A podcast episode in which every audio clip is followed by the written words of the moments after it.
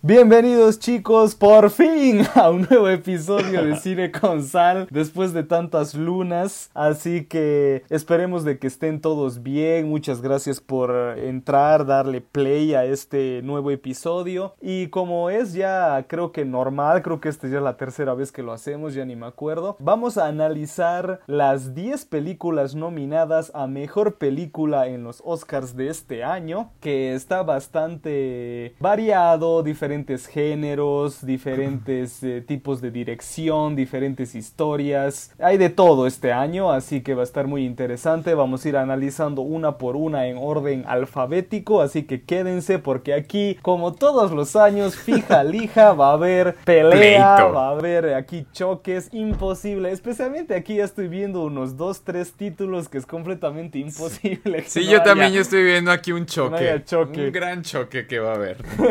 sí. Entonces, em, espero que lo disfruten y vamos a saludar a nuestros compañeros aquí, a mis queridos amigos. ¿Cómo va? ¿Cómo estás, eh, Sam? ¿Qué tal, Fabo?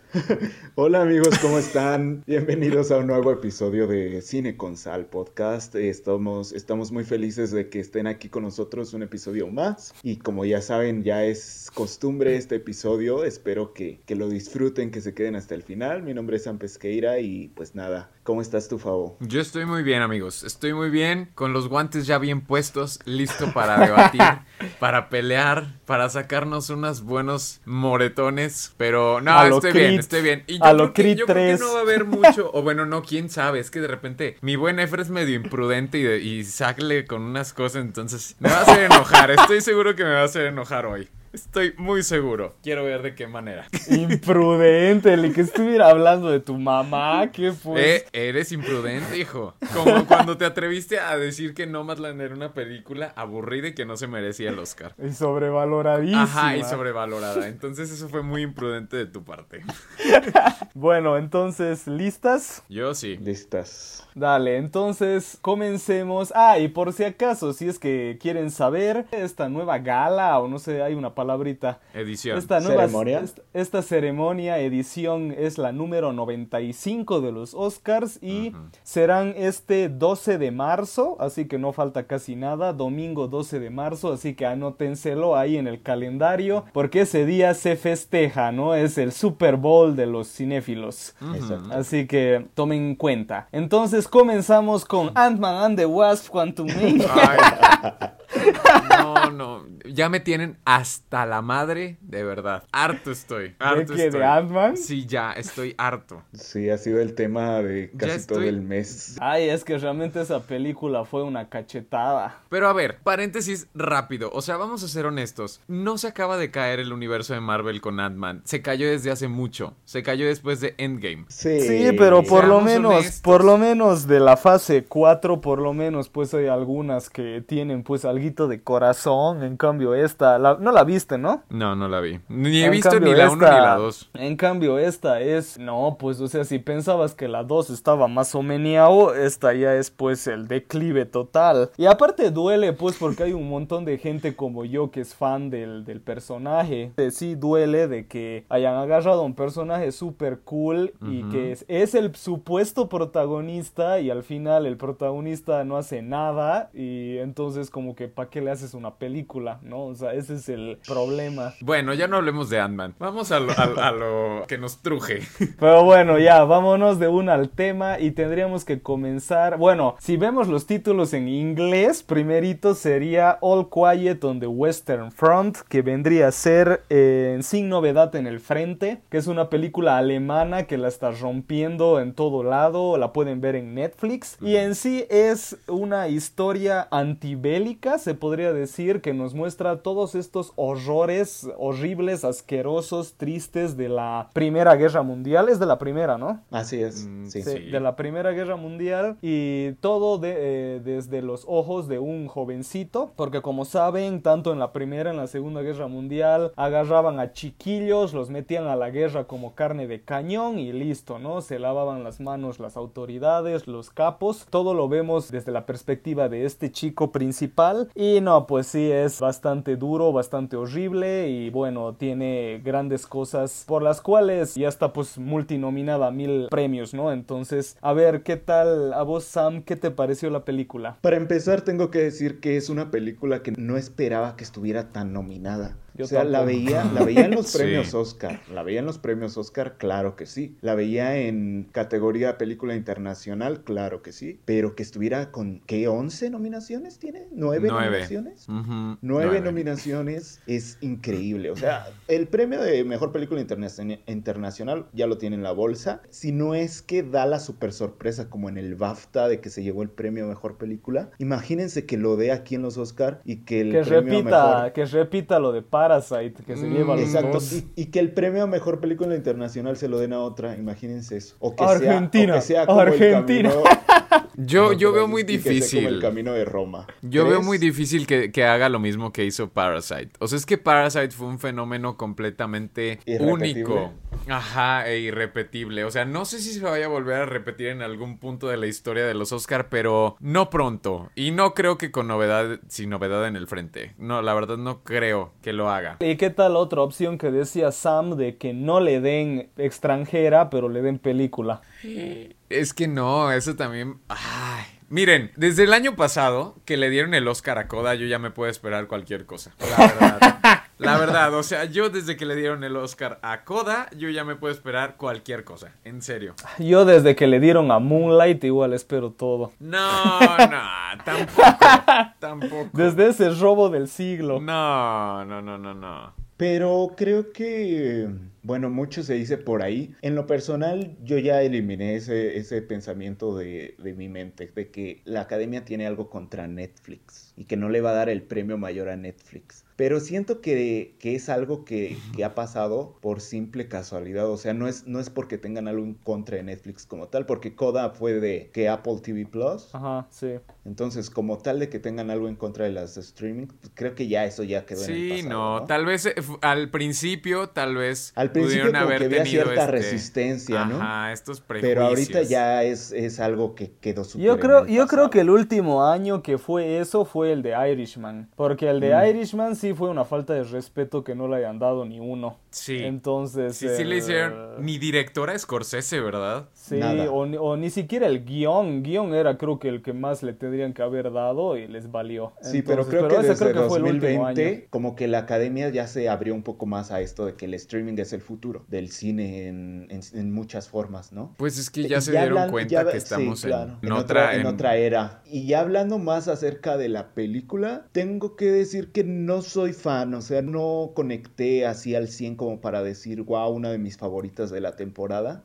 pero no puedo dejar de reconocer todos los logros que tiene cinematográficamente hablando, en cuestión de edición de sonido, en cuestión de fotografía, en cuestión de efectos. O sea, es una locura total en ese sentido, aunque a pesar de que, de que no soy fan de ello, lo puedo reconocer, ¿no? Pero creo que, o sea, en cuanto a su historia como tal, no me atrapa, no conecto, no, no es algo con lo que yo me identifique, ¿sabes? Entonces no llega a mí por esa razón, pero tampoco me puedo hacer de la vista gorda y decir, no, es una mala película, porque definitivamente no lo es. A mí la verdad es que, o sea, esta película no fui un muy grande fan, así que ustedes digan, oh no, qué película tan extraordinaria. No, o sea, la película yo sí la considero que es una gran película, tiene todos estos aspectos técnicos que ya se han mencionado mucho y se reconocen y se van a seguir reconociendo en estos premios Oscar, pero no sé, creo que lo que sí hace muy bien esta película es retratar, o sea, no es como que yo haya estado ahí en la guerra para decir, ay, lo retrata muy bien, pero creo que sí, no se pone filtros, no se pone barreras como para retratar lo que se pudo vivir. Yo creo que lo que más me llamó la atención fue cómo los mismos jóvenes, o sea, sí, obviamente había propaganda y todo el rollo, pero ellos cómo estaban entusiasmados de ir a la guerra. No sé si ustedes se acuerden en los primeros minutos que están hablando entre ellos y dicen, no, pero no le vayas a decir a mis papás que no sé qué, no. Es un patriotismo ciego. Ajá, eso fue lo que me llamó muchísimo la atención. Yo dije, es que, o sea, está retratando perfectamente el cómo era ese, precisamente ese patriotismo y cómo también lo increíble que se ve la sonrisa, ¿no? De, de cómo cómo se enlistan para la guerra y al final cómo se desdibuja toda esa sonrisa, todo ese entusiasmo y queda en su cara, en sus rostros, los horrores de una guerra pues atroz, ¿no? Yo estoy igual de acuerdo, en esta sí estamos de acuerdo los tres. Por fin. Igual me pareció una peli igual bien y ya, ¿no? Es como que obviamente lo que más, por lo menos a mí lo que más se me quedó de la película es toda la parte técnica, la fotografía, la música, los efectos especiales, los efectos prácticos, etcétera, etcétera. Pero yo, a mí me encanta mucho el género bélico. Y claro, entiendo que el punto de esta película es ser antiguerra, ¿no? Pero yo siempre tuve esta, porque ya vi una que otra película así como esta de guerra, que al mismo tiempo no es de guerra, ¿no? Es como que te ponen unos personajes dentro de una guerra y es pura charla, charla, charla, charla, hueveo, hueveo, hueveo, y unos cuantos tiros al principio y al final y se acaba la película, ¿no? Entonces, em, yo nunca voy a ser fan de eso. o sea, es como que si yo hago una película de guerra, es para mostrar guerra. Yo nunca haría algo así de que armar tanta producción, tanta cosa y para no mostrar casi nada de la guerra, guerra, ¿no? Entonces, nunca voy a ser muy fan de ese tipo de historias, aunque obviamente sé cuál es el objetivo y es un buen objetivo, o sea, sí, obviamente está bien, pero nunca van a conectar conmigo. Entonces, por ejemplo, yo vi la película, comenzó súper bien y después, como les digo, era diálogo y diálogo y diálogo y escena triste y que me muero de hambre, me muero de frío, diálogo, diálogo. Entonces era como que, bueno, ya, no, o sea, no se acaba nunca esto. Y, y claro, encima dura más de dos horas, ¿no? Se extiende un tanto en el discurso político, ¿no? Es mucho sobre ese tipo de conversaciones y sobre lo que está pasando en el contexto de la historia de, de ese tiempo, ¿no? De la Primera Guerra Mundial y lo que está alrededor, los intereses de cada uno. Y sí es un poquito pesado y al mismo tiempo como que es un poquito difícil como de conectar, ¿no? Porque ya lo he visto varias veces. Claro, entonces por eso, pero obvio, sí se merece estar, pero tampoco esperaba, como dice Sam, no me esperaba tantas nominaciones, ¿no? Entonces, pero bueno, a ver, y igual me impresionó de que haya ganado el BAFTA, yo era esta, o sea, lo chistoso del BAFTA es que Banshees comenzó a ganar todo y después, pum, de la de un segundo al otro fue esta, esta y esta y mejor película. No, yo, yo, ya de, de Banshees, yo ya perdí todo tipo de esperanzas de que se lleve el premio de mejor película, la verdad. Estaba muy fuerte sí, pero no ya, o sea, no se lo va a llevar. No se lo va a llevar. que para mí es la mejor de toda la temporada. Dale, entonces pasamos a la segunda. Avatar, el camino del agua. ¿Qué les pareció esta película? ¿Les voló la cabeza o los dejó así con cara de me? A ver. Creo que aquí van a empezar las, los roces. Ajá, las divisiones. Pero no, yo creo que también vamos a estar todos de acuerdo. A ver, vamos a ser pues muy claros. La verdad es que es una película que te vuela la cabeza por lo evidente, por todo el aspecto técnico, por todo el aspecto visual, por el hecho de, de verla en el cine. Para los que tuvieron la oportunidad de verla en 3D, pues saben de lo que hablo, de lo que es esa experiencia. Pero, o sea, siendo honestos, no es una película con un guion espectacular. O sea, es una película con un guion mediano. O sea, es un guion que cumple, que cumple, pero que también tiene sus conveniencias, sus cosas que se sacan de la manga, sus deus ex máquina. O sea, hay muchas cosas de esas. Pero realmente, o sea, yo lo he dicho a lo largo de todo este tiempo desde que se ha estrenado Avatar, James Cameron no quería tanto contar una historia. Él lo que quería era experimentar con estas nuevas técnicas de animación, de filmar bajo el agua. O sea, él era su principal objetivo ese. Y yo creo que lo hizo muy bien. Y mucha gente dice que Avatar no merece estar aquí en este eh, nominada. Pero por supuesto que sí merece estar nominada en esta edición de los premios Oscar. O sea, se lo merece completamente. ¿Ustedes qué piensan? Pues mira, creí que íbamos a estar más en desacuerdo. Les dije. Pero al parecer vamos a estar un poquito más en acorde.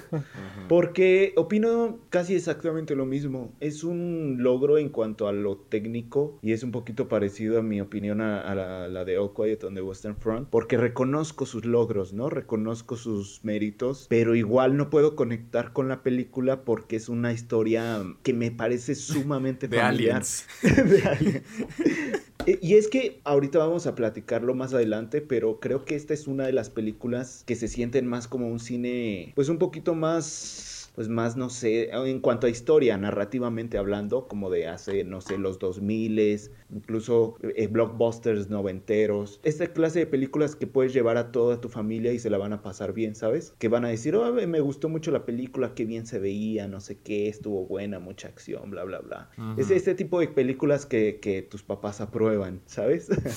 Entonces, este tipo de películas, y ahorita vamos a hablar, por ejemplo, de Top Gun Maverick y de The Fablemans, que también me parecen del mismo tipo, pero es que la, historia me parece sumamente familiar al punto de ya saber pues, pues más o menos por dónde va a ir toda la historia, ¿no? Mucho se ha comentado de que es incluso hasta como un tipo remake de la primera en ese sentido, de que pues más o menos los mismos tópicos están ahí, los mismos este, recursos narrativos están ahí. hasta el mismo villano. Sí, es una, hasta el mismo villano incluso, es una película que ya sabes lo que va a pasar, que ya sabes más o menos qué giros va a dar, que más o menos ya sabes hacia dónde va a ir y sí, es impresionante los efectos visuales, pero no sé, o sea, porque una de, las cosas que más me pesó en ese sentido, por ejemplo, fue la duración. O sea, me gusta todo lo visual y me gusta cómo se ve, pero ¿por qué tres horas? No, no me gustó que durara tres horas. No me ¿En serio? Sí, no. Media hora de hablar con los peces. No me, no me gusta, por ejemplo, que no tome riesgos en ese sentido narrativo. Entonces, reconozco igual sus méritos, pero por lo menos a mí sí me me deja con ganas de que quería ver algo más, quería ver otra cosa. A mí me gustaría verla por segunda vez y ahí realmente no ver si sigue impactando o si sigue realmente teniendo un peso como la primera vez. El otro día vi Wakanda Forever en Disney Plus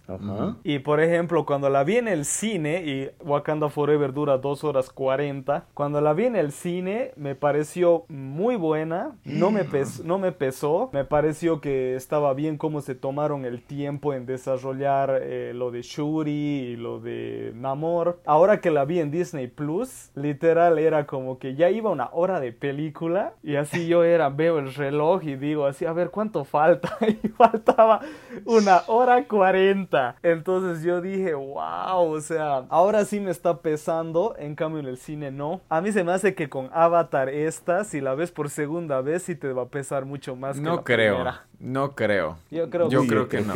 Yo, creo que, no. Yo la vi y estuve muy consciente de sus errores y de sus cosas. Sin embargo, o sea, sí me he quedado con las ganas de ir a verla, pero precisamente porque por todo el aspecto de espectáculo que es la película. O sea, creo que tal vez sí vaya a cambiar la experiencia, pero bueno, a mí en lo personal, como yo estoy muy estuve muy consciente de sus errores y de su duración y de las cosas en las que falló desde un inicio, no creo, no creo creo que me vaya a pesar. ¿Cómo la estás rompiendo en taquilla? Eso es lo que más me impacta porque James Cameron desde el día uno era, ¿no? Como que no me tengan fe, no me interesa, ¿no? Cuando la vuelvan a ir a ver al cine, ahí charlamos, ¿no? O sea, el tipo la tenía clara desde el día uno de filmación, o sea, él ya sabía de que iba a romperla en taquilla otra vez y lo logró por enésima vez. Claro, o sea, yo no sé cómo la gente pudo dudar, o sea, por algo es la película película más taquillera de la historia, Avatar, la de 2009, y la gente dudando que la secuela de la película más taquillera de la historia no iba a entrar a ser de las películas más taquilleras de la historia. O sea, eso me pareció que lo subestimaron demasiadísimo a James Cameron y pues ahí está la prueba. Ahí va por el segundo lugar. Creo que era muy obvio, o sea, después de 11 años de que se estrenó la película más taquillera de la historia, que la Avatar 2 que prometía otra cosa, o sea, de que todo bajo el agua y bla, bla, bla. Y con toda la cantidad de gente extra que hay después de 10 años en el mundo, que no fuera tan taquillera. Pero la de la que yo sí dudo, así súper, súper, súper dudo de que vaya a alcanzar esos números es de la 3. O sea, mm. siento que no va a alcanzar. ¿eh? Yo sí. Ay, lo empezamos a subestimar demasiado rápido. Yo sí creo que va a entrar. quieran, por, ahí, por, ahí se, por ahí se manda un retorno del rey Sam. No creo, ¿eh? No creo. Yo sí creo que va a entrar. Mark my words. Queden nuestras palabras aquí. Se imagina después de años, entras a lista de películas más taquilleras. Avatar 1, Avatar 2, Avatar 6, Avatar 10. Avatar 4. Sería loquísimo. Ah, A ver, vamos entonces ¿Qué a fue la eso? siguiente. Eso estuvo raro. Es, Es como que que, se se, se callaron, quedó sin, sin malditos. Se le, se le bugueó el cerebro y dijo, ah, ya, regresé. Es que pensé de que iban a decir algo. No, Bueno, se, me- entonces se nos ahora bugueó Efra, una disculpa. ahora vámonos con la favorita de Fabo que es The Banshees of Inisherin, que en español es Los Espíritus de la Isla y que muy pronto la tendrán en, supongo que en Star Plus y bueno, Avatar también supongo que de aquí a unos 3, 4 meses cuando deje de ganar plata estará Cuando ya en- deja... Cuando ya se vaya a estrenar la tercera, Plus. ahí va a estar. A ver, A ¿qué ver. tal te pareció Sam? Híjole chicos, ya quiero que lleguen mis favoritas porque todavía no llegan. A ver, The Banshees of Inisherin. No soy fan del cine de Martin McDonagh. O sea, desde tres anuncios por un crimen ya les había comentado que a mí no me encanta esa película y la volví a ver en Año Nuevo y, y reitero lo que pienso. Pues tremenda joya y ¿Cómo no te te gusta. atreves? Y, y The Banshees of Inisherin me parece muy similar, muy similar a Tres Anuncios por un Crimen. Obviamente eh, tenemos otra historia, otra época, pero pues eh, todo, todo el estilo del director está ahí, igual que en Tres Anuncios por un Crimen. Y yo les había comentado que en esa película, en Tres Anuncios por un Crimen, había tenido un problema con su comedia, ¿recuerdan? Que la razón por la cual no me encantaba esta película era porque su comedia me sacaba de la historia. Entonces, tengo el mismo problema con The Banshees of Inisherin. Me gusta y, y tengo que Ay, admitir no. que desde que, la, desde que la vi hasta ahora la he valorado más, un poco más, la he pensado y así, y la he valorado más y es una buena película. Lo que más me gusta de la película es la historia como tal y las actuaciones. Me parece que todos están increíbles en sus actuaciones. Me parece súper acertado que tenga tantas nominaciones en, en actor y actriz, pero sigo teniendo problema con la comedia porque siento que no va acorde al tono dramático de la película y me saca del realismo, ¿no? O sea, yo quiero creer que esto que estoy viendo en la película pues sí es real, que sí me estoy metiendo en la historia, que sí está pasando y como que la comedia me recuerda es una película, es una película, acuérdate que son actores, acuérdate que todo está armado, un guion, bla, bla, bla. Y me pasa con las dos, con tres anuncios por un crimen y con The Banshees of Inisherin. Entonces, como tiene Mm. mucha comedia, no logro que sea así de que mis favoritas. No puedo decir que es una mala película, claro que no. De hecho, creo que es mejor que las dos que hemos hablado, pero sigue sin hacer el clic al 100% conmigo. Pero, o sea, entonces tú estabas esperando como un documental, ¿o, o qué? No, pues es una... Ahorita ¿O vamos a hablar de o por qué mencionas que, que- que querías que fuera realista? O sea, Me refiero a Sí, que siento ¿cómo? que su comedia como que atraviesa su drama de una manera que inoportuna. O sea, como que siento que hay chistes, hay comedia donde no tendría que haber comedia. O sea, como que ¿por qué metiste un chiste aquí si no era necesario, sabes? Entonces, como que sí, sí estoy metido en la película, sí me estoy metiéndome en toda la historia de esta amistad y luego me metes un chiste y me saca completamente y no me gusta, no me gusta la comedia de Martin, o sea, te puedo decir es que por lo menos la comedia que está metiendo me gusta, pero tampoco. Entonces, por eso es que yo no logro conectar con su cine. ya. Crucifíquenme si quieren. Ya, ya, ya estás, ya estás vetado de aquí, desde hoy. Que, o sea, es que hay que entender desde un principio. Para empezar, la película es de comedia. No es. Sí, es un dramedy, es un dramedy. es, no es melodrama, es comedia. Es una comedia negra. Entonces, ¿qué puedes esperar de una comedia negra? Pues ese tipo de chistes que son precisamente inoportunos, que precisamente son incómodos y que precisamente te tienen que saltar en medio de todo esto. Porque está tratando de hacer una deconstrucción de toda esta temática que es el término de una amistad. Pero a mí, por ejemplo, yo creo que la comedia de esta película es el encanto más grande que tiene. O sea, creo que la manera tan inteligente en la que está hecha la comedia, tan bien puntuada en el guion, creo que a mí fue algo que me encantó. Y aparte, o sea, la trama en general fue algo que yo dije, wow, es que esto es algo que pasa. Esto es algo que pasa. De repente las relaciones eh, interpersonales se terminan y hay uno que quiere y hay otro que no quiere. A mí me parece pareció una maravilla esta película y sinceramente a mí me encantaría que se llevara el premio Oscar. Colin Farrell, o sea, ese hombre es un actor de otro mundo. Y estoy impresionado, o sea, cuando terminé de ver esa película eh, me quedé impresionado con la calidad de actor que es, el cómo tiene esta capacidad de transformar una interpretación a algo tan único, tan genuino y tan, tan cool. Me gustó mucho Brendan Gleeson igual, o sea, todos, todos están muy bien, la cinematografía también está muy cool, la banda sonora, oigan, y está precisamente nominada la banda sonora y me gustó, me gustó mucho. A mí me gustó igual la película, pero le faltaba algo que no sé, que no sé explicar qué. Yo literal acabé de ver la película y dije, ¿por qué no me gustó así al 100%? Y no lo sé.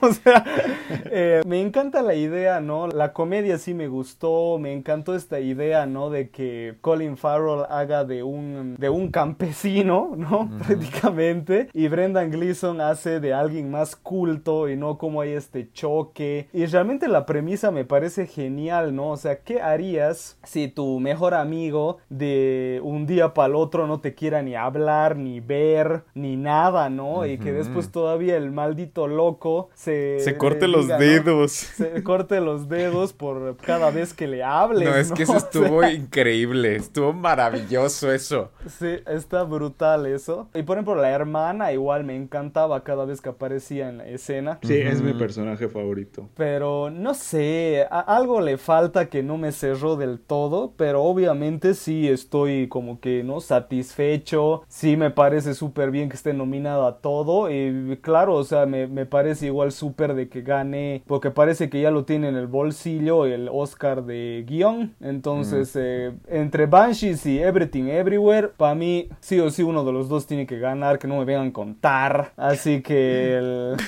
en guion sí o sí tiene que ganar uno de esos dos y no me Sí, en guion tiene que llevárselo Banshees a huevo. Y saben que aparte eh, Martin McDonald, o sea, es que yo soy como Favo, ¿no? O sea, es como que a Martin le deben el Oscar desde, ¿qué es? Desde tres anuncios. Sí, total. ya, ya que le den, ¿no? de una maldita vez. sí, a mí me encantaría que se lo llevara eh, también. Está buena la peli. Vamos con la siguiente, que vendría a ser Elvis. Ay, no puede ser. Así que. ¿Cuál? Eh, como muchos dicen, la Bohemian Rhapsody de este año. Elvis. Ah, Elvis. Elvis. Ya. ¿Cuál? Es que no escuché, se bugueó esto otra vez y dije, ¿cuál? Ah. así que a ver, ¿qué tal? Parece que aquí ya vienen las críticas fuertes. Sí, sí. A mí me parece la peor de las 10. A mí me parece... no, bueno. No, yo tengo una peor. No, no, no es cierto, sí. sí, sí, eh, o sea, para mí esa película no debería estar aquí. Eh, para mí tampoco. O sea, no, no sé qué hace aquí, para empezar. Siempre, siempre todos los años decimos, esta no debería de estar. Y en este año, el año para mí es Elvis. Para mí este año es Elvis. Para mí este Más año respeto a la ganadora del Oscar, favor. ¿Con quién? ¿Con la tonta coda? Nadie se acuerda de esa película ya. Nadie se acuerda de Nomadland tampoco. Ay, ¿quieres ver que sí? No, les digo, amigos, ya, ya me hizo enojar aquí este hombre.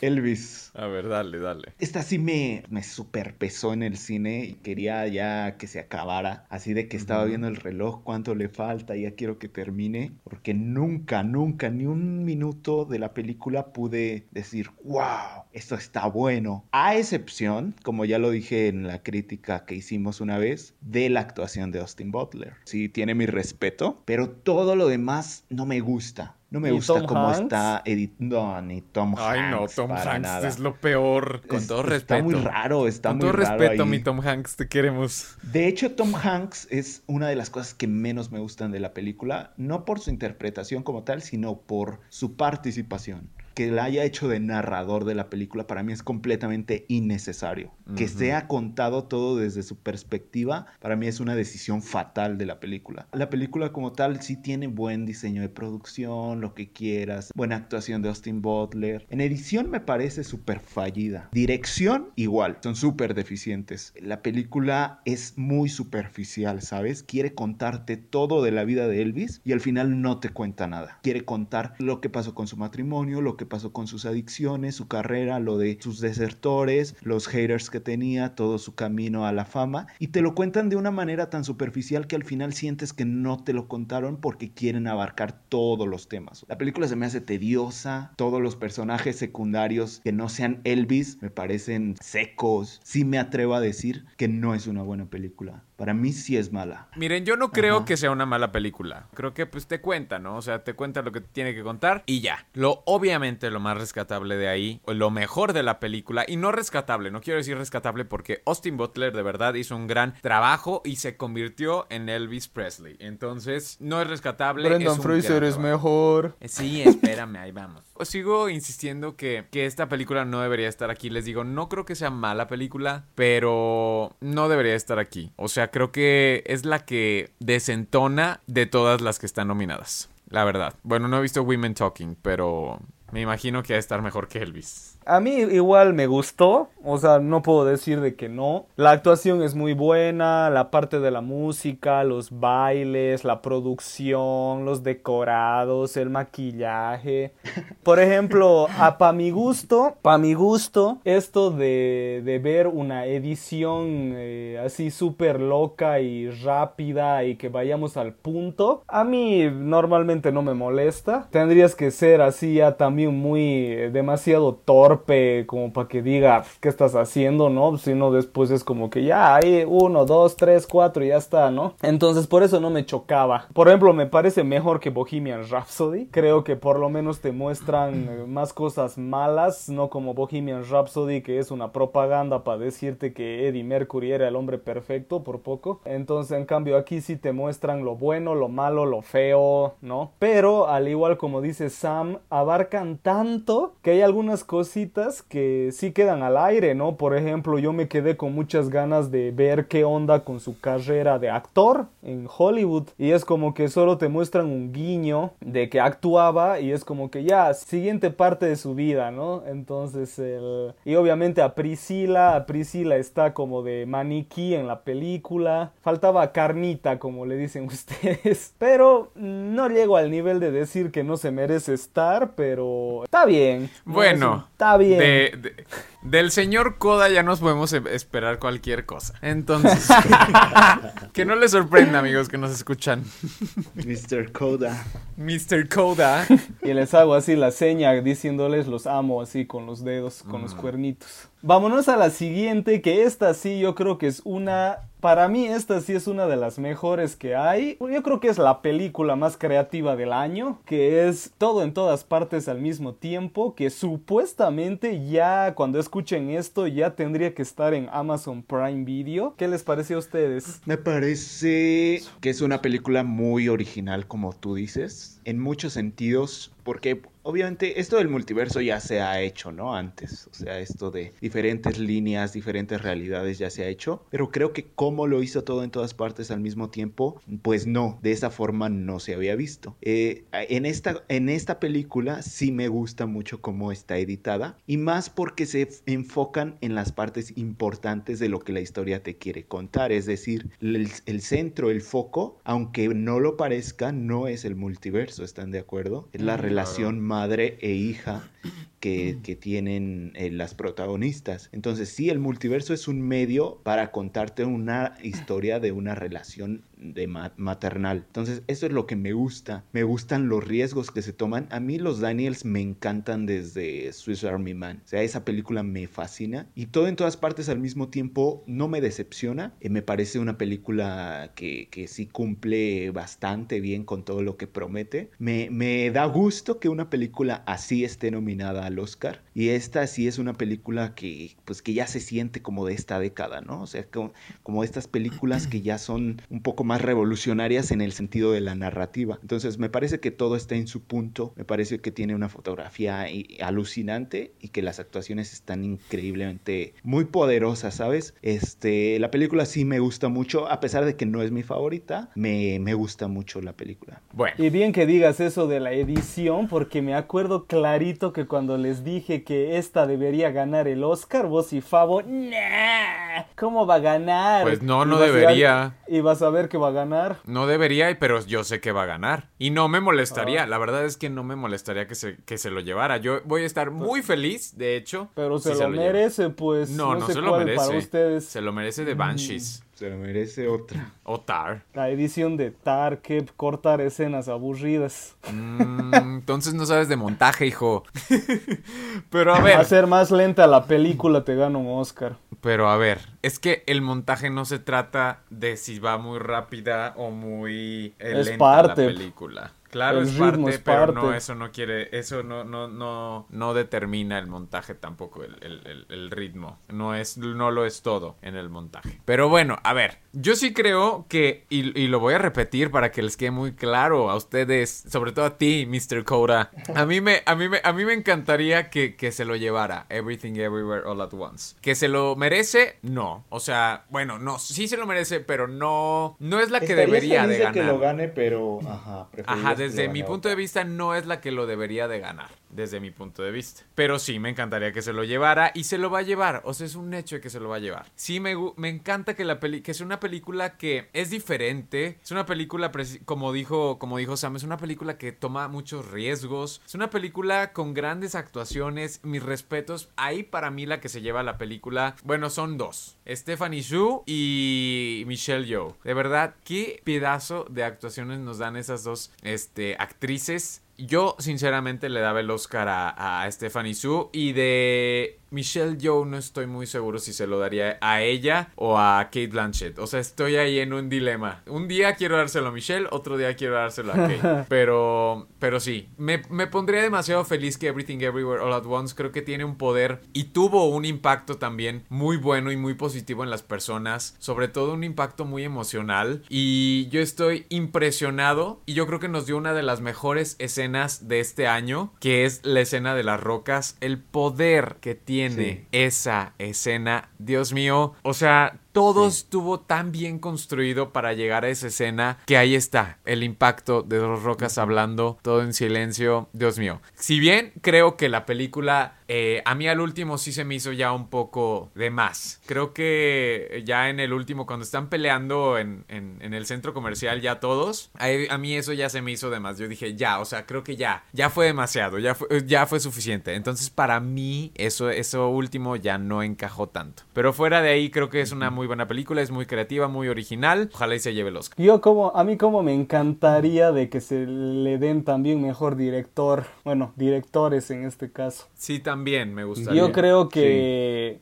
yo creo que los Daniels, aparte de, de que, o sea, sería algo bonito, algo refrescante y algo diferente. Exacto. De que les den a ellos, uno, porque imagínate, la, su trabajo comenzó desde el guion, porque ellos son los guionistas. Entonces, aparte de que son unos genios locos, imagínense el trabajo que fue dirigir esta película con tantos personajes, con tantas versiones, con tantas locaciones. Eh, o sea, es una locura de principio a fin, en pandemia, y pensar todo esto, armar todo esto. Y aparte también el tema de que son jóvenes.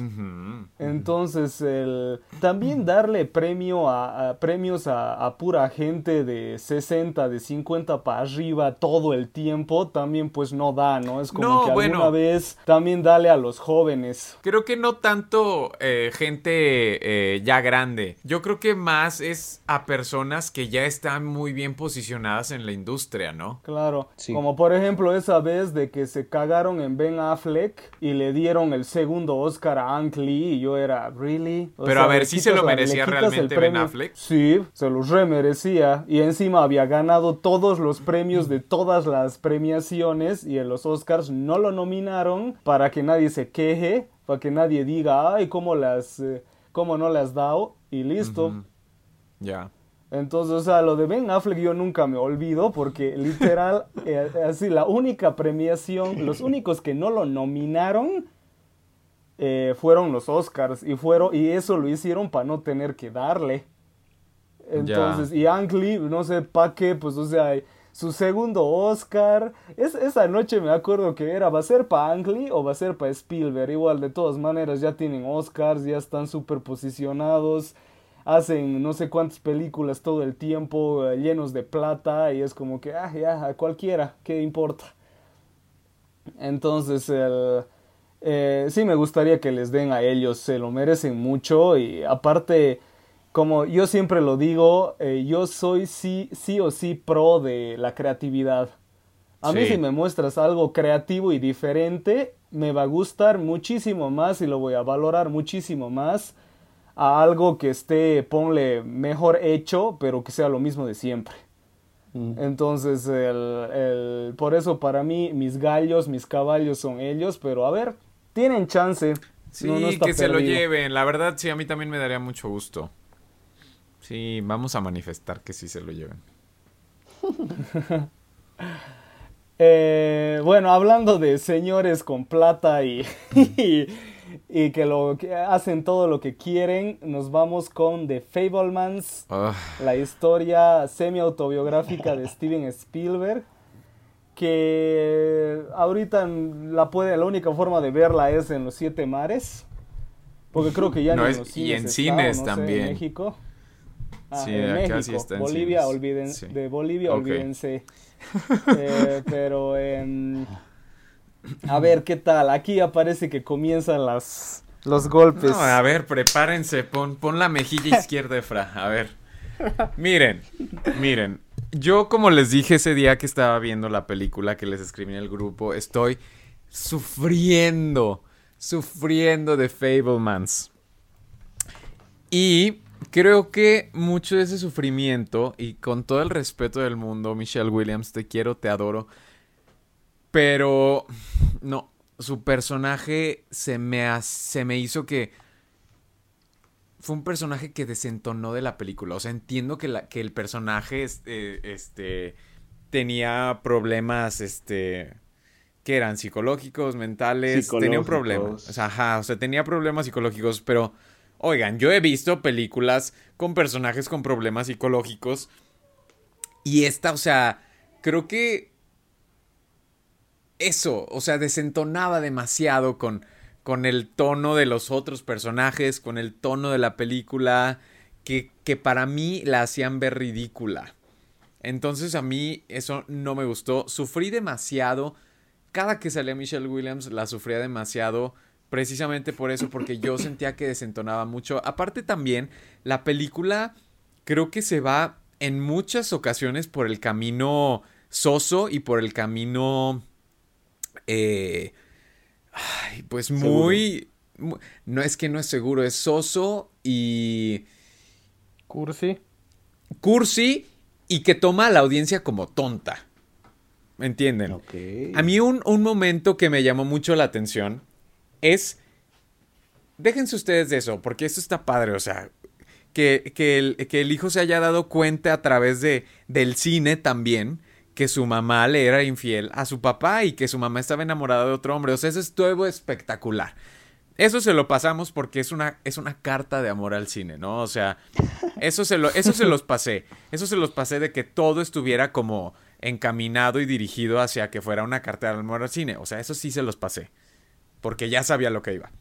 Lo que no puede pasar, o sea, es que, y lo recuerdo perfectamente bien, y creo que es una de las peores escenas y de las peores cosas que, más, que más me molestaron, es cuando está viendo las cintas y cómo las regresa, ¿no? Y las, y las adelanta, y las regresa y las adelanta, pero se ve tan falso.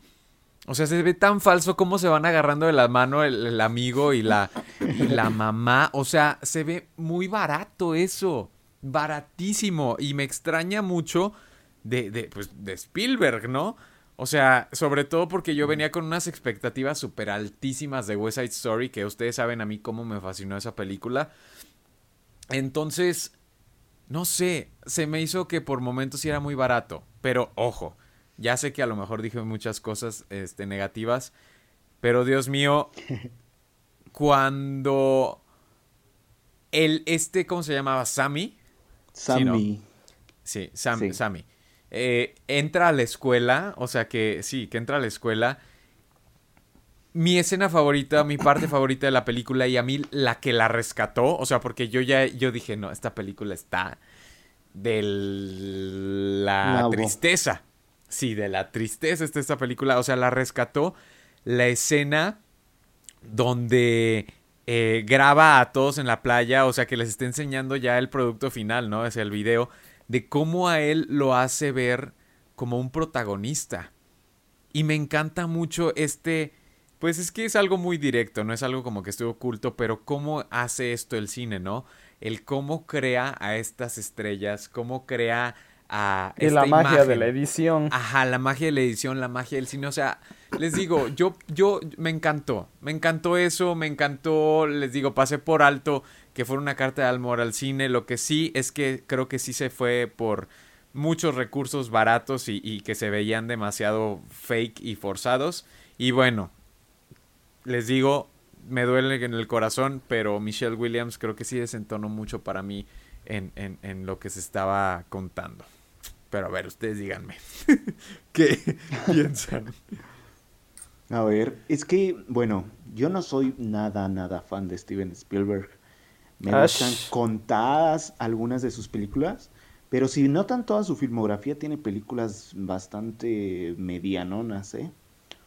o sea, sus películas así buenas, buenas, son contadas. Sí, hay, hay películas ahí por ahí escondidas de las que nadie habla, dirigidas por Spielberg, que son incluso algunas hasta malonas. Entonces, yo no sabía qué esperar. A mí me daba una hueva impresionante ver The Fablemans, pero obviamente la iba a ver. Entonces la vi y estoy de acuerdo en algunas cosas eh, negativas que mencionas, Fabo. Porque el, personaje de Michelle Williams se me hace súper odioso, odioso, así. Es, uno de los personajes más odiosos que he visto en los últimos años. Pero a mí me, me gustó mucho su actuación de, de, Michelle Williams como el personaje. Sí me hizo odiarla y sí me hizo adentrarme en la historia que me estaba contando Spielberg. Y es que aparte de que sea una historia enfocada en hacer cine, en la pasión del cine, que en mi punto de vista me hubiera gustado que se fuera totalmente por ahí, pues también es una historia que nos cuenta la relación que tiene con su mamá. O sea, la figura materna de Steven Spielberg es una figura que impactó mucho y de hecho que se muestra este, constantemente en su filmografía, pero pues sí, es, es la historia que nos quería contar, ¿no? Y creo que en ese sentido lo hace muy bien, lo hace perfecto Steven Spielberg en ese sentido en ver cuál es la relación que tenía con su madre, en toda la pasión que tiene por el cine. Me parece que cada uno de los recursos que utiliza eh, en esta ocasión están en su punto. Entonces, la película sí me gusta, me gusta mucho. De hecho, si, si ustedes vieron mi top, se dieron cuenta de que estuvo dentro de mi top 5. Es de Fablemans, me gusta más que las que ya hemos mencionado antes. Eh, incluso me gustó más que todo en todas partes al mismo tiempo. Es una de las películas que más me gustan de Steven Spielberg y creo que está muy bien hecha, muy bien editada. Y como ya les había dicho, es cine que a, toda la familia le gustaría. O sea, tus papás dirían qué buena está, ¿saben? Este tipo de películas. No me gustaría que se lleve el Oscar.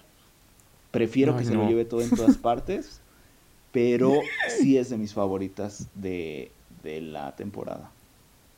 Y de Spielberg en general. Wow. Em, a mí, a mí me gustó en su gran mayoría. sí me gustó la, la, no sé por qué tanto la odian a Michelle Williams. a ver, a ver, quiero decir algo muy rápido. O sea, la actuación de Michelle Williams está bien. Creo que no lo dejé claro. O sea, la actuación de Michelle Williams está bien. Hizo lo que pudo con lo que le dieron pero solo desentona para mí. O sea, no me gustó nada, no la soporté. Pero sí. Su participación, ¿no? Oh, no, es que. Eh, no. Sí, eso.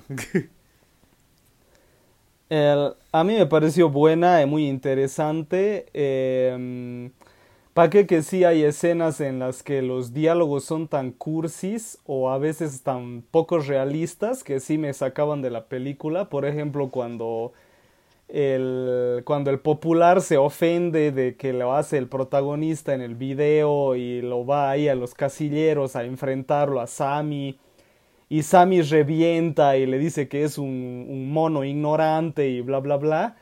Yo era como que esto no pasa ni, ni aquí, ni en la China, ni en ningún universo. O sea, vos le dirías eso a alguien y ese alguien te revienta la cara.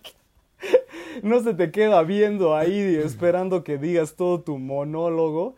Y aparte que después se pongan a llorar y ahí por poco no se abrazan. Ay, a mí eso sí me gustó. Ah, pero es por eso, no, tiene nada de realismo, pues a eso me voy. Sí, sí. Entonces, es un cuento de hadas, este tipo de escenas. Entonces, em, hay, hay como unas dos, tres de esas escenas en la película que vos dices, nadie habla así, nadie se comporta así. Entonces, eh, eh, o por ejemplo, no sé, eso quién sabe, por ahí sí pasa, ¿no? Pero el personaje del papá era como que la relación con la madre era así súper X, ¿no? De que la madre se va así a, súper eh, obvio que se va así a llorar ahí a, frente a él por poco y el tipo, ay, no, esperando en el auto a que Sammy vaya a a hablar con la mamá y que la calme y que no sé qué. O sea, hay así escenas que sí, dices les que... digo, está... Eh, o por ejemplo, lo que llega a la casa y resulta que la mamá se consiguió un mono. Ándale, o sea, sí, hay muchas cosas que no, no, no, no. Sí, que, que dices, esto es como, como alguien dijo, vamos a meter un mono en esta escena y va a estar divertido. o sea, ni que estuviéramos en los 80, que pues, para meter monos en las películas así. Y entonces cosas así sí me sacaban de la película, pero después está, está bien, o sea, sí, sí se entiende, sí te llega. Y, pero, por ejemplo, esto de que Sam decía de que es una película para la familia, yo te digo de que no tanto. O sea, que le guste a la familia. Porque yo vi muchas personas que se reaburrieron con la mm. peli. O sea, de que les pareció larga, pesada, que mucho bla bla bla. Entonces, eh, no mm. creo que a todas las familias saldrían. Pero los que comentaban eso no son los que o sea, más jóvenes, o sea, como personas que están más acostumbradas a un cine superhéroes, acción. No, yo, yo, yo estoy, yo no estoy acostumbrado a eso. y sí, bueno, no me refiero a ti porque para ti no fue aburrida y larga, ¿o sí? Pues sí la estaba sufriendo al principio. O sea, sí la sufrí mucho. Pero por otras razones. Sí, pero pues va. es junto con lo pegado, es junto con lo pegado. O sea, creo que. No sé. Entiendo. Pero bueno, vámonos con la infame. con la infame Tar. Ah, Tar. Que ahorita, ahorita está en cines esta, si es que la quieren ir a ver. Eh, pero ya saben, puede ser que se duerman. No es una película. Quitando, quitando la broma y el chiste, admitan que no es una película para todo el mundo. Ah, no, claro a que decir que todo el mundo le va. No, que claro todo el mundo va a salir diciendo que es una joya. No, claro que no. para nada. Pero eso le quita que sea una mala película. O que sea una ah, buena película. No, Porque cuando yo dije de que hay una que sí no me gusta y que me parece que está de sobra en esta lista, no es esta. Ah, ok. A ti te sobra Tar aquí. Eso no me lo esperaba. No, Estás demente. Hay otra peor. Eso no me Hay otra que no me entra en la cabeza el por qué. ¿Quién? Ah, ya sé cuál es, ya sé cuál. La había olvidado por completo. Ah, ya Pero bueno, enfoquémonos en Tar. Por eso mismo, porque ¿quién mierda se acuerda de esa película después de verla? Pasan dos días y ya te olvidaste que existe. Estamos hablando de... Ah, ok. Vamos a hablar de Tar. Pero vamos a contar que sí, por lo menos entiendo el, chiste. Pero vayan ustedes que, que, tanto les encantó. Bueno, aquí, aquí yo sí soy defensor, admirador, fan eh, número uno de Tar. O sea, soy Tar Liver. Entonces, ¿te parece la mejor de la lista? Me parece la mejor de las 10 por mucho así por mucho. Es que sí es muy buena. Eh, esta película se siente muy, muy de esta década. O sea, como les decía con, con The Fablemans y Avatar, que siento que, es una, que son películas que sí se sienten como de hace unos 10 años, no por eso que sean malas, son muy buenas en mi opinión, pero que se sienten como de un cine que ya has visto mucho. Para mí Tar y también de Banshees of Inisherin, también de, este, Everything Everywhere, se sienten películas como más de los últimos años, como más películas que están un poquito mm, como de cierta forma porque sí hay películas que son así, pero de cierta forma revolucionando la manera de, hacer historias, de crear guiones. Entonces este tipo de películas me gustan mucho, las valoro bastante. Y Tar me, me dejó impresionado en muchos sentidos. Les había comentado en algún podcast que mi primera experiencia con Tar no fue muy buena porque la vi con mucho ruido, la vi con mucho movimiento de que había mucha gente aquí casi casi estaba de fondo la película, ¿no? Entonces para mí no, no cuento, no cuento esa, esa vez, porque realmente así como de sentarme a verla. O sea, no le prestaste atención. Ah, exacto. Entonces como que no. La segunda vez les dije la vi yo solo en mi cuarto, todo así sin ruido, nada. Me pareció impresionante porque siento que es un estudio y una creación de personaje que pocas veces se ve. Aparte de que la actuación de, de Kate Blanchett da en el, en el, en el punto exacto. o sea, Kate Blanchett, Kate Blanchett nació para hacer a Lidia. Ella es, es, este, es la que estaba destinada a ser Lidia. Es un personaje con cada escena que van pasando en la película se va desarrollando mucho más, mucho más, y te va hablando de algo nuevo de la personalidad del personaje. Y es un personaje creado desde cero, o sea, es, es impresionante a mí sí me parece que el guion es, es, este, es increíble. Sí. Y, y, la película me gusta en todos los sentidos, en actuaciones, en guion, en edición, en historia. Es una película muy gris, no es una película que tenga una ambivalencia muy marcada, ¿sabes? No te, no te ponen a personajes que son héroes, personajes que son antagónicos, personajes que son villanos. Te muestran un matiz de grises impresionante en Lidia Tar que dices, ¿es buena? ¿Es mala? Porque estamos tan acostumbrados a, encasillar a los personajes. En esta ocasión no es así. O sea, Tar es un ser humano con muchísimos aristas, muchísimas caras. Y eso es lo que más me gusta de la película. Sin duda es mi favorita de las 10. Y que viva Lidia Tar, sí señores. Sí, a mí de la verdad es que también se me hizo una gran película. Aparte cómo combina todo esto también que le mete por ahí suspenso. O sea, es toda una, una cuestión psicológica con el personaje principal que la verdad es que es muy buena. Muy, muy buena. La, aparte también la cinematografía y el speech. Bueno, no el speech. O sea, la escena donde la están entrevistando. Dios mío, yo me... Esa yo me, escena es joya. Yo dije, yo dije, es que esta mujer es irreal. O sea, es que esta mujer, yo no puedo creer de verdad lo que estoy viendo. O sea, es no, Kate Blanchett es de otro mundo. Es de otro planeta esa mujer. Sí. En serio. es un extraterrestre. Yo creo que sí. A ver, eh, bueno, como, como ya dijeron en otro episodio, esta película es anti-yo. Eh, a mí no, no es que no me gustan, me cabrean las películas donde no pasa nada. Las odio, las detesto me parece un desperdicio de... ¿Qué se puede decir? Un desperdicio de, palabras, de guion, de, de, tiempo, de historia, no sé. Un no creen que nos íbamos a pelear por esta película, pero pues ándale, sigue, sigue.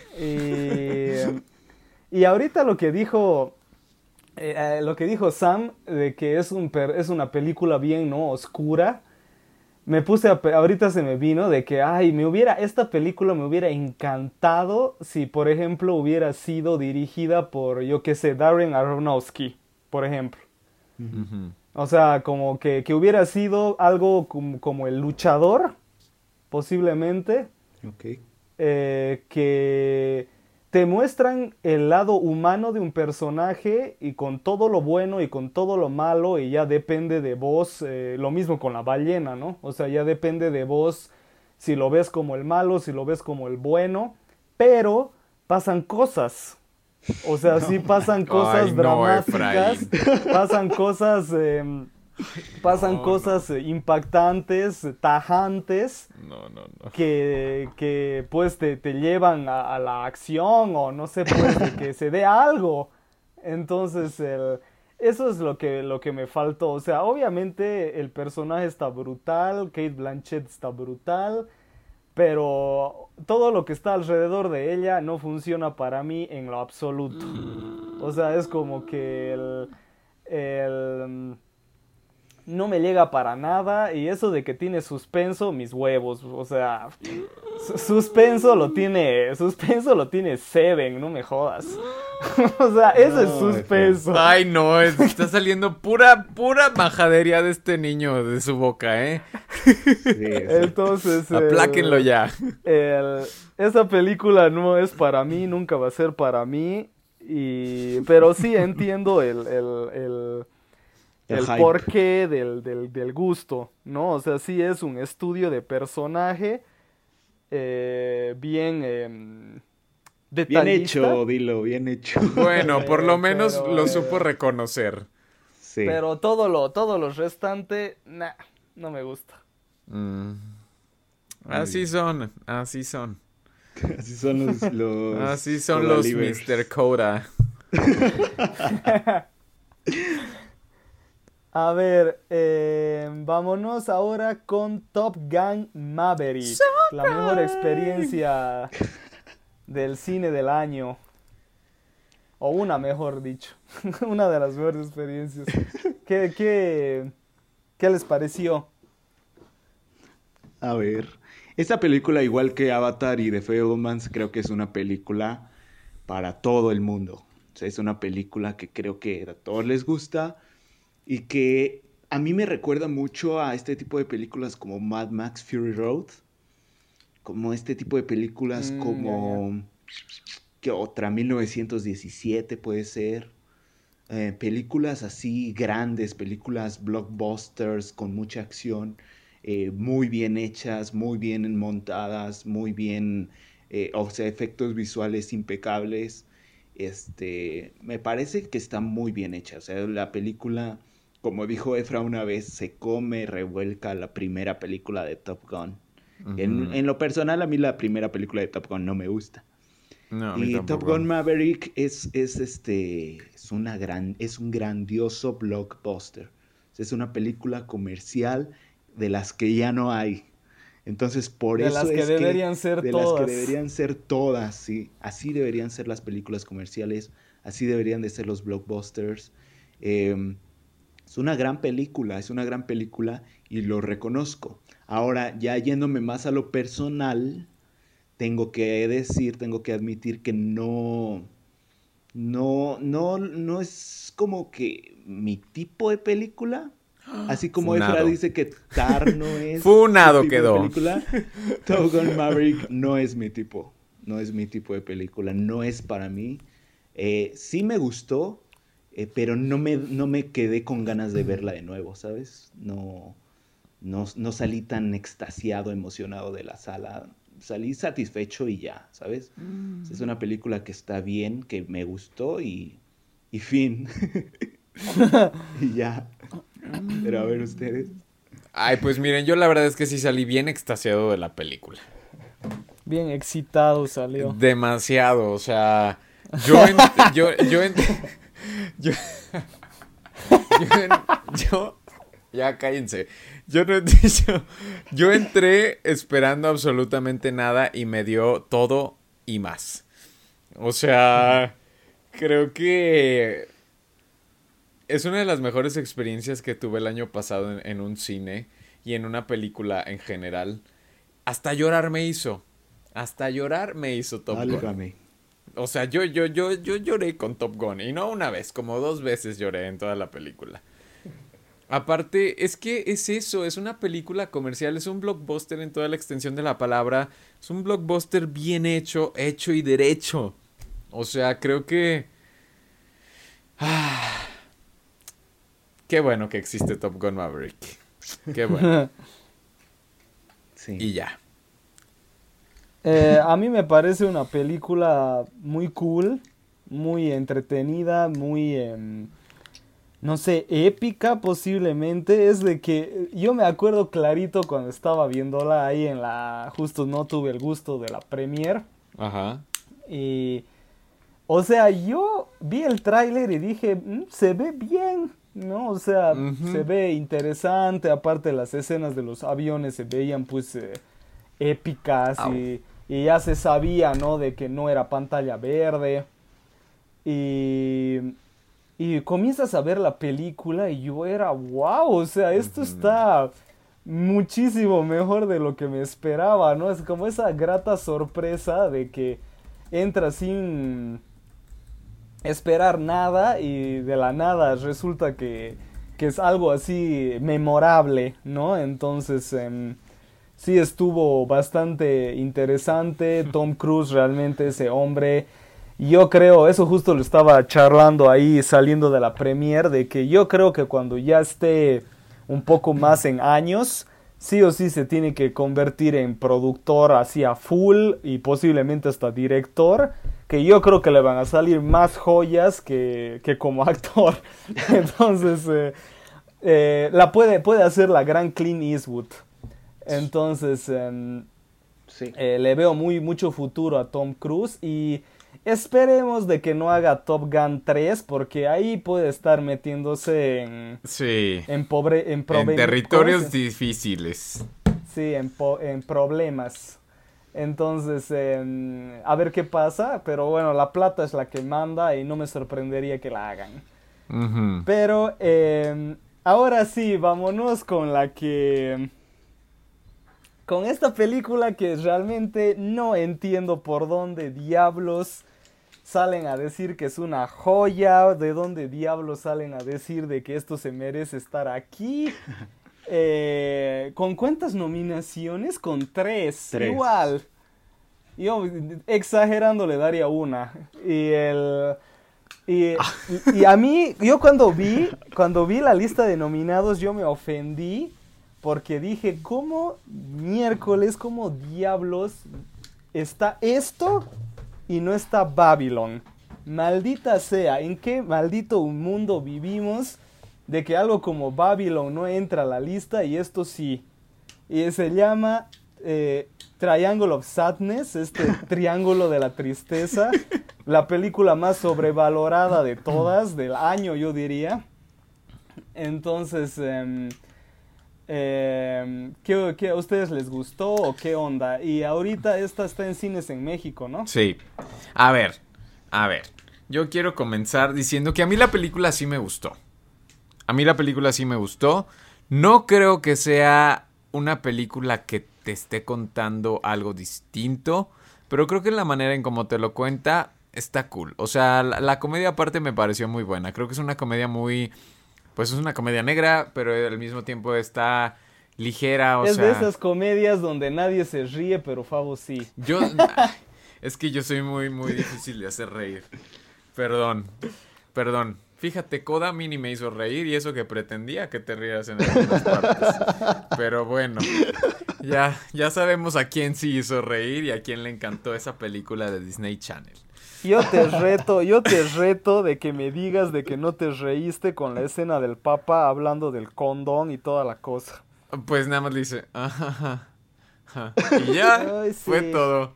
Tú sí te has de ver carcajeado. No hay, no hay, prueba de Ay, y tú me vas a decir a mí que no te reíste cuando eh, eh, les está diciendo el fotógrafo, este, ¿qué les está diciendo? Valenciaga. Esa es, la, primera y casi única vez que me reí en toda la peli. Valenciaga.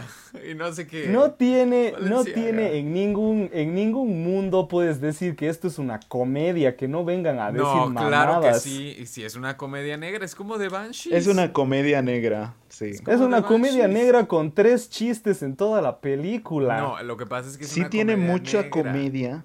Sí tiene muchos mucha comedia, pero no te hizo reír, eso es lo que pasa. Ajá, aparte la escena, la escena de, de, de, de, cuando todos están ahí súper vomitando, es muy buena también esa escena.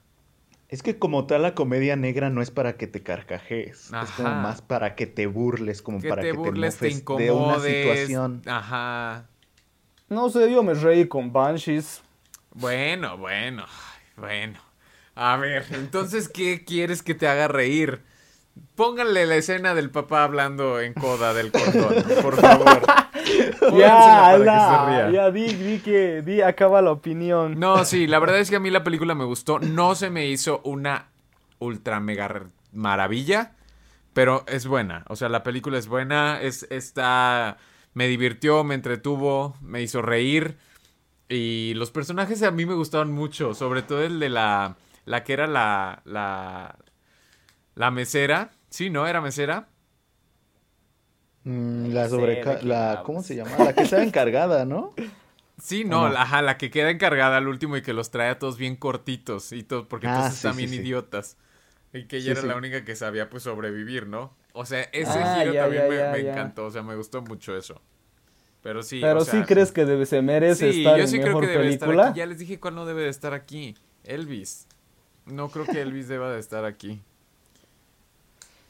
Vos, a ver, mi, mi, opinión está, está curiosa porque parece que se contradice. A ver. Mi opinión. Porque a mí me gustó The Triangle of Sadness. Una, a mí me gustó.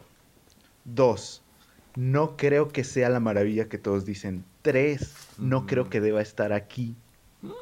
Cuatro, mm, la película es, es algo que, o sea, es pretenciosa para mí, en mi opinión. Es pretenciosa. No por el hecho de que, wow, qué compleja, quiere dar a entender muchas cosas que no entiendo, no en ese sentido de pretensión, sino que cree que es algo que no es.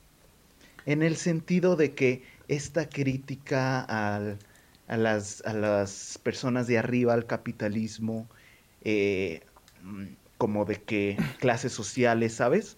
Que por, por este tema es que muchos la alaban, de que dicen, es que es una crítica a las clases sociales, no sé qué. Para mí es, es un, mensaje que está ahí en tu cara, así súper, súper sí, Claro, no, no, no lo quiere esconder, eso sí es obvio. Sí, pero, pero, pero es una película que, en mi opinión, tropieza en ese sentido.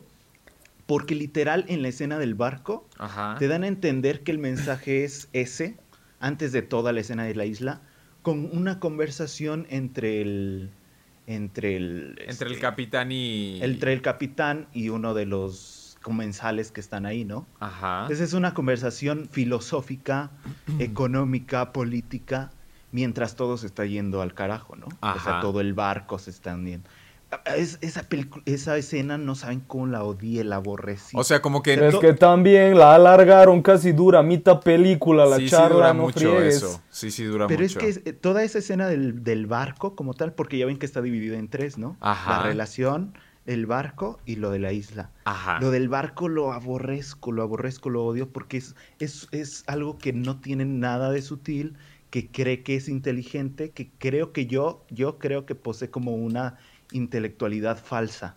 es una mm. falsa intelectualidad en la que te quieren vender una crítica social, pero en realidad son argumentos, o sea, son, son frases que te encuentras por ahí y repetidas. O sea, ¿tú crees que eso es muy expositivo?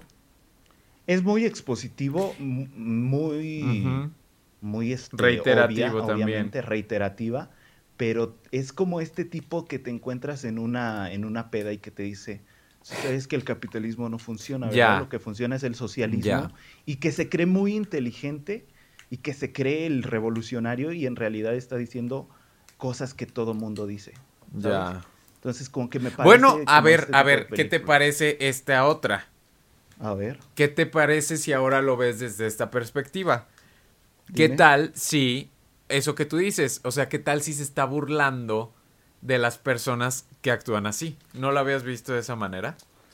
No lo creo porque el tercer acto refuerza lo que quiere contar, pero ya no de una manera tan, tan obvia, con todo lo que tiene que ver con que se, con que se invierte en los roles. Ya, ya, ya, ya, creo que ya te entendí. O sea, primero te, te, lo muestran, luego te lo dicen y te lo quieren volver a mostrar para que, te quede supuestamente claro porque tal vez no entendiste lo que hablaron. Sí, pero ahora con una alegoría. Ya. no es como con palabras, ahora es con la alegoría de que ahora la clase, la clase no privilegiada es la que manda en una, en una, este, como en un contexto muy diferente, ¿no? Ya. Entonces a mí me parece ese tipo de película.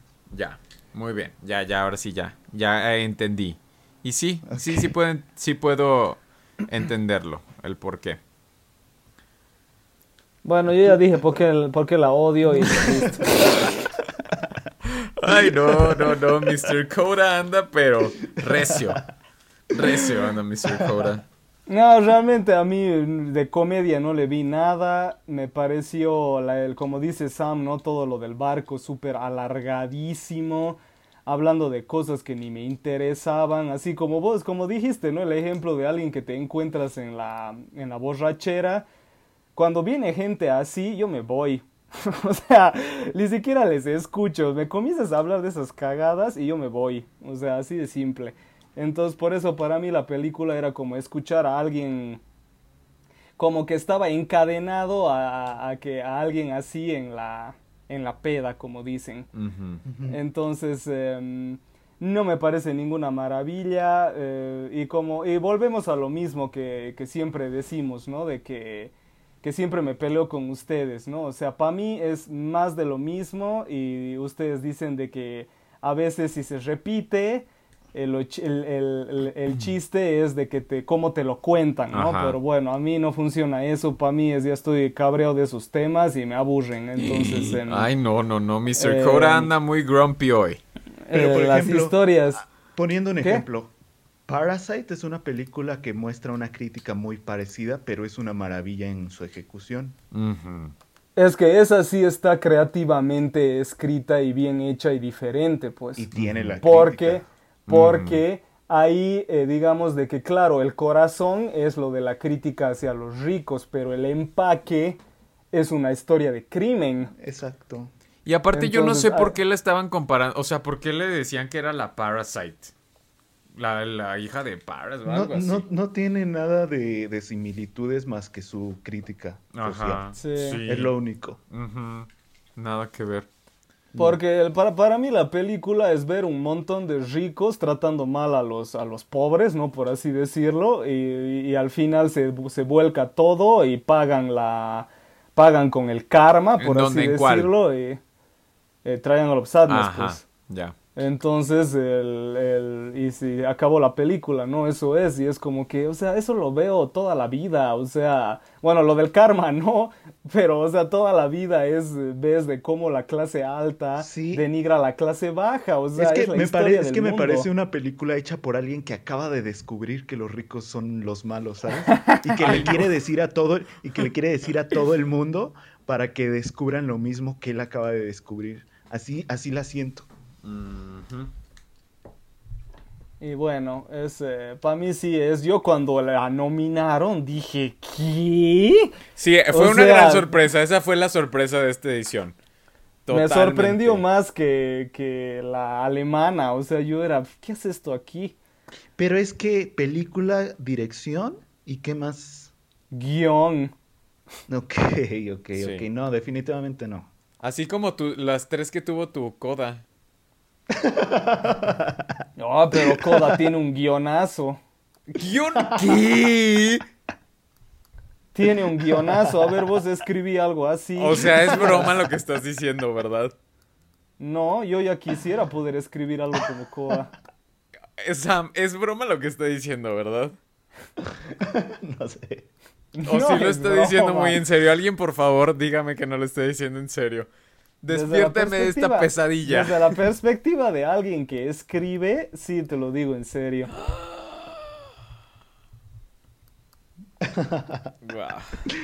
Bueno, ¿qué sigue? ¿Qué sigue? Wow. Eh, sigue la que nadie vio. Eh, no, pues ¿qué eh, ellas hablan. Women Talking. justo la iba a ver hoy porque ya está en los siete mares y ya no me dio el tiempo, maldita sea. Quería por lo menos decir algo. Pero esta se estrena eh, el 2 de marzo en toda Latinoamérica. Ah, y por si acaso Top Gun está en Star Plus y Paramount Plus, esa me olvidé decir. Y, Elvis en, HBO. Y Elvis en HBO Max. Y esta en Todas están en cines, ¿verdad? Menos esas. Exacto. Menos las que salieron hace mucho tiempo. ¿Eh? Y eh, ellas hablan en sí, por lo que vi ahí, trata más o menos de unas mujeres que pertenecen a algún tipo de religión, ¿no? Que esas religiones que prácticamente son cultos. Y, y no sé en qué año está, no está en... No es algo así no, reciente, como que los años, no es, no es algo así como años actuales. No, no, no. Eh, pero en, ah, por lo visto a, las, a este grupo de mujeres las paran violando, las paran denigrando, las tienen prácticamente ahí como prisioneras. Entonces la película se llama Ellas hablan porque gran parte de la película, por lo visto, trata de que ellas se meten ahí en un lugar a hablar y hablan, pues no debaten de qué hacer, qué no hacer para salir de, ese, de esa prisión, ¿no? Entonces de, de eso es de la película y claro, pues tiene super actrices como Claire Foy, la increíble Jessie Buckley, Ronnie Mara, Frances McDormand. Entonces, em, pero ¿sabes qué es lo más triste y lo que me impresionó? Que ninguna nominaron. ninguna nominada. O sea, sí, Entonces, no entonces, ¿no hicieron, no hicieron la gran cosa? no, yo creo que las ignoraron. Sí. Yo creo que las ignoraron. Estuvo raro que ninguna de las cuatro. Sí. Así que, a ver, ¿ustedes qué le, escucharon algo más de esta película o algo que quieran decir? Pues yo solo espero que, que me guste, porque cuando son de ese tipo de películas donde, donde se ponen a hablar, me gustan me gustan, pero pues a ver qué tal. No, pues este es tu género favorito, Fabo. Mm, mira, Mr. Coda. Mejor guion de la vida y del universo. Te voy a escribir un guion para que veas, ¿eh? Para que veas.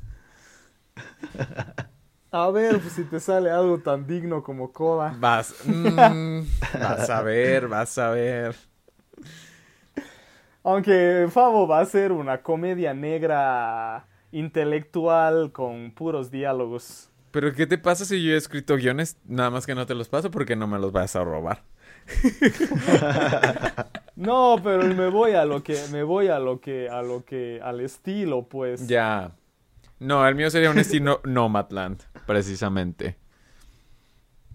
Por eso, pues. Ah, bueno, en no hay ni diálogo, ¿cierto? Ajá, ajá, entonces. Es puro paisajismo. No, mijito, estás bien mal de la cabeza. Ya, cállenlo, por favor, que me lo voy encima. Es un documental de paisajes de Estados Unidos. Dime que no entendiste parece... Nomadland sin decirme que no entendiste Nomadland. Me parece curioso cómo esos episodios nos vienen arrastrando hasta hoy. Esta rivalidad entre Efra y yo, ¿verdad? Sí, no más no para. siempre van a estar en nuestra conversación. Hay una más, no me acuerdo. No, es que a mí de verdad como me encabronó que ganara Coda. O sea, de verdad. De verdad. Sí. Fue otro Green Book caso. No, de, no, es que ni Green Book, oye. No, mejor hubieran puesto ahí Teen Beach Movie. Ahí también denominadas. Pues sí, que se llevara el Oscar. Está Zombies 3. Ándale, no, que se, High School Musical hubieran Descendientes. También, descendientes, sí, pues No, realmente son unos exagerados. No, no, es que de verdad sí parece una película de, Disney Channel. Sin, sin ofender a Disney Channel, o sea, tienen su encanto. Y Coda también tiene su encanto, pero no, no, no merecía estar ahí. Pero bueno. pues sí, como aquí el señor dirige, ya. Ya, quiere callar, quiere silenciar la dictadura aquí, Efra. El, vos, Sam, no dijiste nada de ellas hablan. Es que no sé nada de ellas hablan. O sea, literal he visto que les gusta, pero no sé ni, no sabía ni siquiera de qué trataba hasta ahorita que dijiste. Ah, pero le tengo unas ganas. O sea, la quiero ver. Espero que esté buena, sí. Eh, bueno chicos, entonces ya llegamos al final, se hizo episodio largo. Sí. Eh, espero que hayan, se hayan quedado ustedes, querida audiencia, aquí hasta el final para, la, para, el, para el debate este de los Oscars.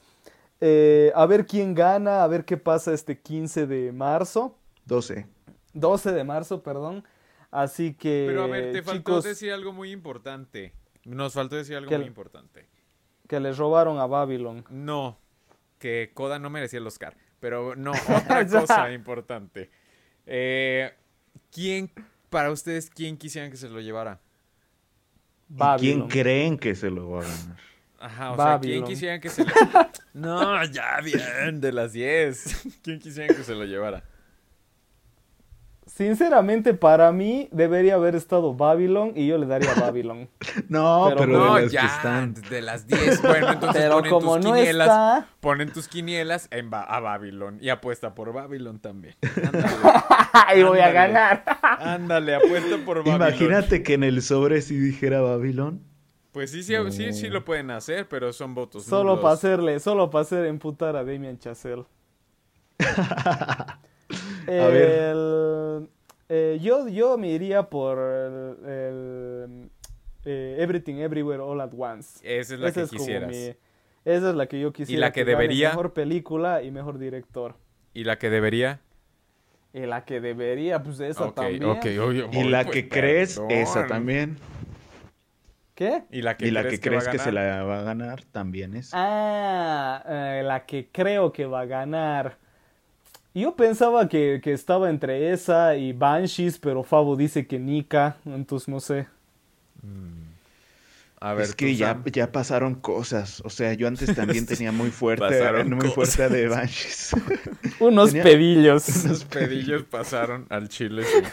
Tenía muy fuerte de Banshees también, pero creo, ahorita, ahorita sí estoy más convencido que el premio va a ser para Everything Everywhere.